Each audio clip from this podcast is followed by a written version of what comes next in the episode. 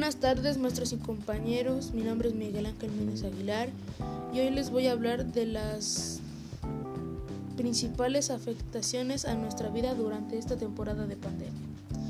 Las largas semanas de aislamiento social debido a la pandemia han sembrado la incertidumbre sobre el futuro y han dejado muchas personas ansiosas. Nos resulta muy difícil lidiar con, los con la incertidumbre porque es una sensación de inseguridad. ¿Qué pasará mañana? ¿Cuándo terminará este proceso? ¿Me enfermaré? ¿Le pasará algo a mis seres queridos? Son una de las muchas preguntas que nos hemos hecho. Los niveles altos de estrés pueden causar trastornos del sueño, ansiedad, letargo y angustia, enojo y ante eso debemos tratar de animarnos a nosotros mismos y a nuestro entorno. Tratar de evitar los sentimientos negativos. tenemos que recordar que esto pasará. También sería, también sería bueno hacer más actividades que nos hagan sentir mejor. Todos tenemos diferentes características de nuestra personalidad, como valores, habilidades de afrontamiento y flexibilidad, que determina cómo, percibimos y tratamos incidentes.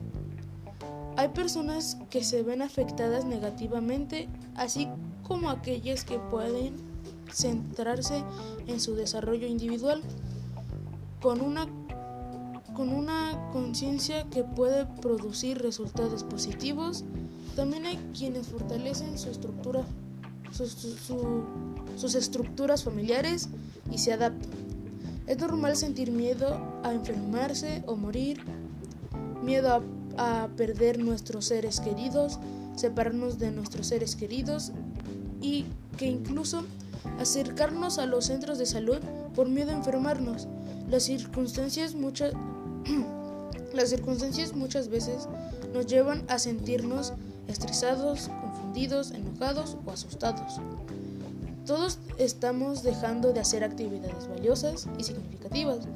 Sin embargo, para los adolescentes, el no poder participar en eventos sociales como encuentros deportivos, graduaciones, fiestas o cualquier actividad que no haga interactuar socialmente produce malestar emocional. Como consecuencia de esta pandemia, los jóvenes podemos manifestar una serie de emociones propias del confinamiento, como irritabilidad, ansiedad, miedo y tristeza, que generan conflictos con el entorno familiar, pero que no es igual para todos.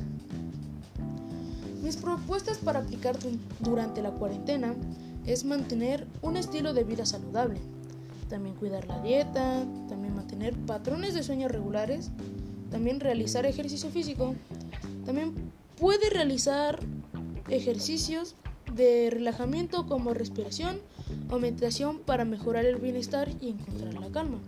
También leer libros y revistas te ayudará a mantener distraído. También mantener la comunicación con los seres queridos desde casa, por teléfono, correo electrónico videollamada.